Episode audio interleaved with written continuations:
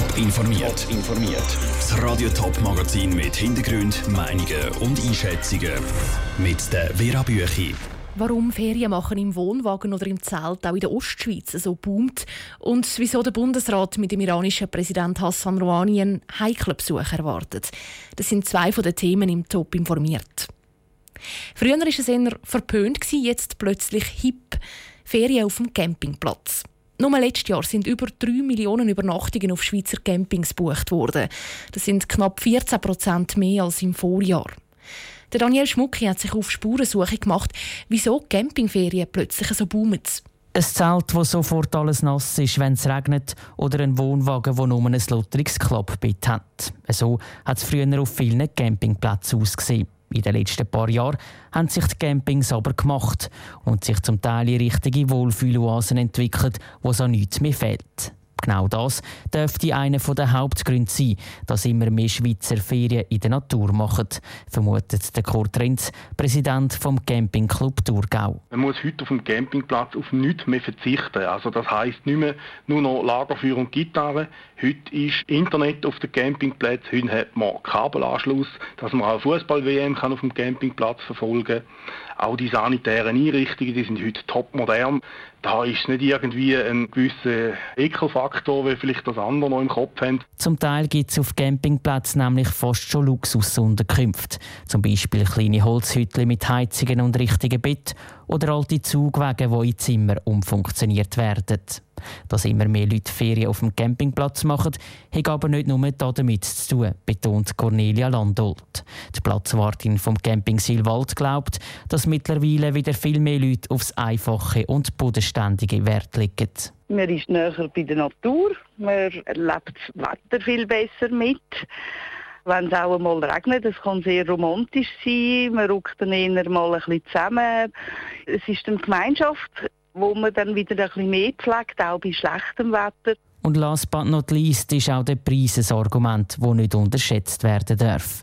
Ferien auf dem Campingplatz sind im Vergleich zu Ferien im Hotel nämlich immer noch an vielen Orten günstiger. Und darum vor allem für Familien, die nicht im Geld schwimmen, die ideale Lösung. Das ist ein Beitrag von Daniel Schmucki. Obwohl die Campingübernachtungen in der Schweiz boomen, nicht alle Regionen profitieren gleich stark. In der Genfersee-Region zum Beispiel hat es letztes Jahr fast ein Drittel mehr Übernachtungen gegeben als im 2016. In der Ostschweiz dagegen nur knapp 6 Prozent mehr. Der iranische Präsident Hassan Rouhani kommt in die Schweiz. Und er wird hier gerade von fünf Bundesräten empfangen. Am 2. und 3. Juli trifft sich der Hassan Rouhani unter anderem mit dem Bundespräsident Alain Berset und dem Außenminister Ignazio Cassis. Ein heikler Besuch. Andrea Blatter. Vor einem guten Monat hat der US-Präsident Donald Trump beschlossen, dass die USA aussteigen aus dem Atomabkommen mit dem Iran. Postwendend hat die EU erklärt, sie will das Atomabkommen retten. Und mit drin die kleine Schweiz, wo jetzt gerade zwei Tage lang mit dem Iran will verhandeln.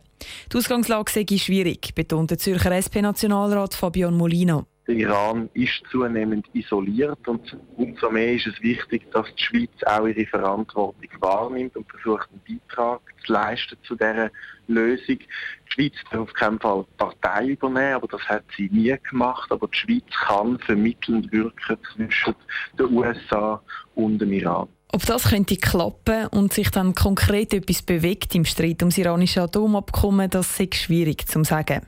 Das sieht der St. Galler SVP-Nationalrat Roland Rino Büchel ähnlich.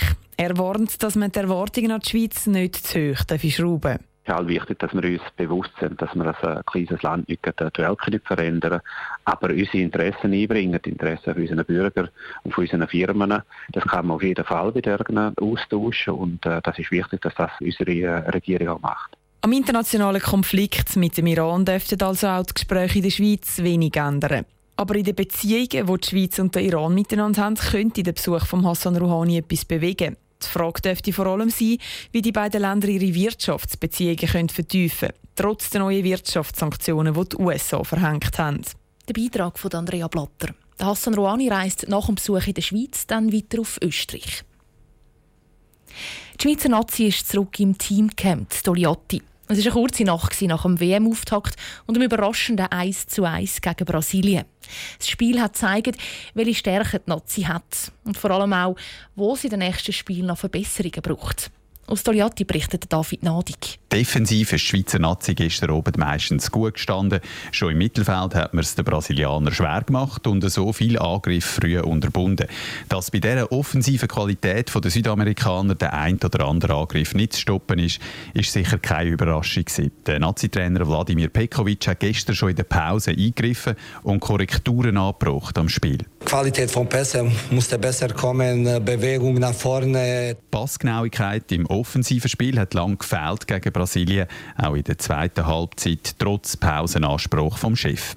Trotzdem sind laut Jan Sommer einige Aktionen gegen Führen auch gelungen und das gibt Selbstvertrauen für das nächste WM-Spiel gegen Serbien. Wir haben nicht viel Zeit zum Durchschnaufen in dem, in dem Spiel, nicht viele Phasen gehabt, wo wir dann können, wenn sie angegriffen haben, wir uns wirklich können befreien Aber wir haben es trotzdem gut gemacht. Wenn wir den Ball hatten, habe ich gefunden, haben wir ihn gut laufen lassen. Wir, haben, wir sind mutig gewesen, ähm, ja, dass sie zu Chancen kommen, das haben wir gewusst. Dass sie, ähm, das Goal ist natürlich von beiden Schweiz und Brasilien Weltklasse. Zwei Weltklasse-Goal haben wir gesehen im ersten WM-Match der Nazi. Der Felipe Coutinho zirkelt den Ball herrlich ins Gehäuse und der Steven Zuber spielt seine Kopfballstärke aus. Gegen Serbien und Costa Rica muss offensiv aber eindeutig präziser gespielt werden und es braucht mehr Ideen aus dem Mittelfeld. Das Spiel ist abgehakt. Ab heute fängt die Vorbereitung auf Serbien-Spiel an, sagt der gestrige Goalschütz im SRF-Interview. Und natürlich ist schon ein Punkt ist okay. Wir haben natürlich wollen das Spiel gewinnen, aber jetzt wollen wir mal das ein bisschen bisschen analysieren und dann ja, geht es dann schon in ein paar Tage weiter. Das zweite WM-Spiel der Schweizer Nazi gegen Serbien